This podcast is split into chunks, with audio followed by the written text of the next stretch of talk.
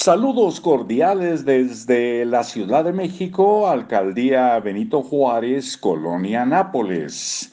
Tenemos el gusto de ofrecerles Hábitos Atómicos, libro de James Clear, un método sencillo y comprobado para desarrollar buenos hábitos y eliminar los malos. Soy Marcos Alfredo Coronado, con un profundo agradecimiento a ustedes que nos acompañan. En resumen, la señal desencadena el anhelo. El anhelo motiva la obtención de una respuesta. Y la respuesta nos brinda una recompensa. La recompensa satisface el anhelo y finalmente queda asociada con la señal que desencadena el ciclo. Juntos, estos eh, cuatro pasos forman un circuito de retroalimentación neurológico, señal, anhelo, respuesta y recompensa. Señal, anhelo, respuesta y recompensa, que en última instancia te permite crear hábitos automáticos. Este ciclo es conocido como ciclo de los hábitos.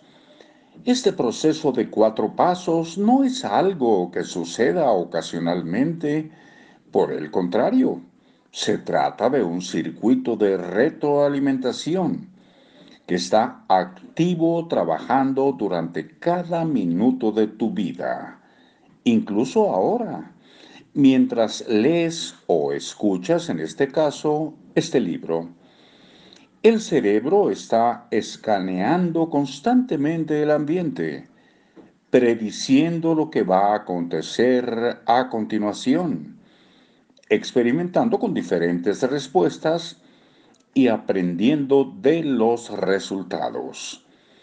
El proceso entero se completa en una fracción de segundo y hacemos uso de él una y otra vez sin darnos cuenta conscientemente de todo lo que sucedió en el momento precedente.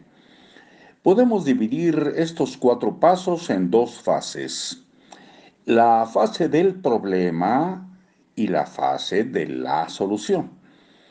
La fase del problema incluye la señal y el anhelo y ocurre cuando nos damos cuenta de que es necesario cambiar algo.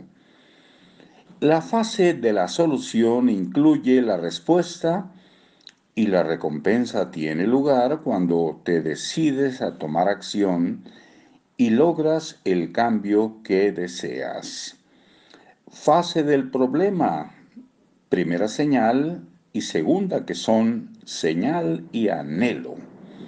Fase de la solución incluye respuesta y recompensa. Repetimos Fase del problema, señal, anhelo.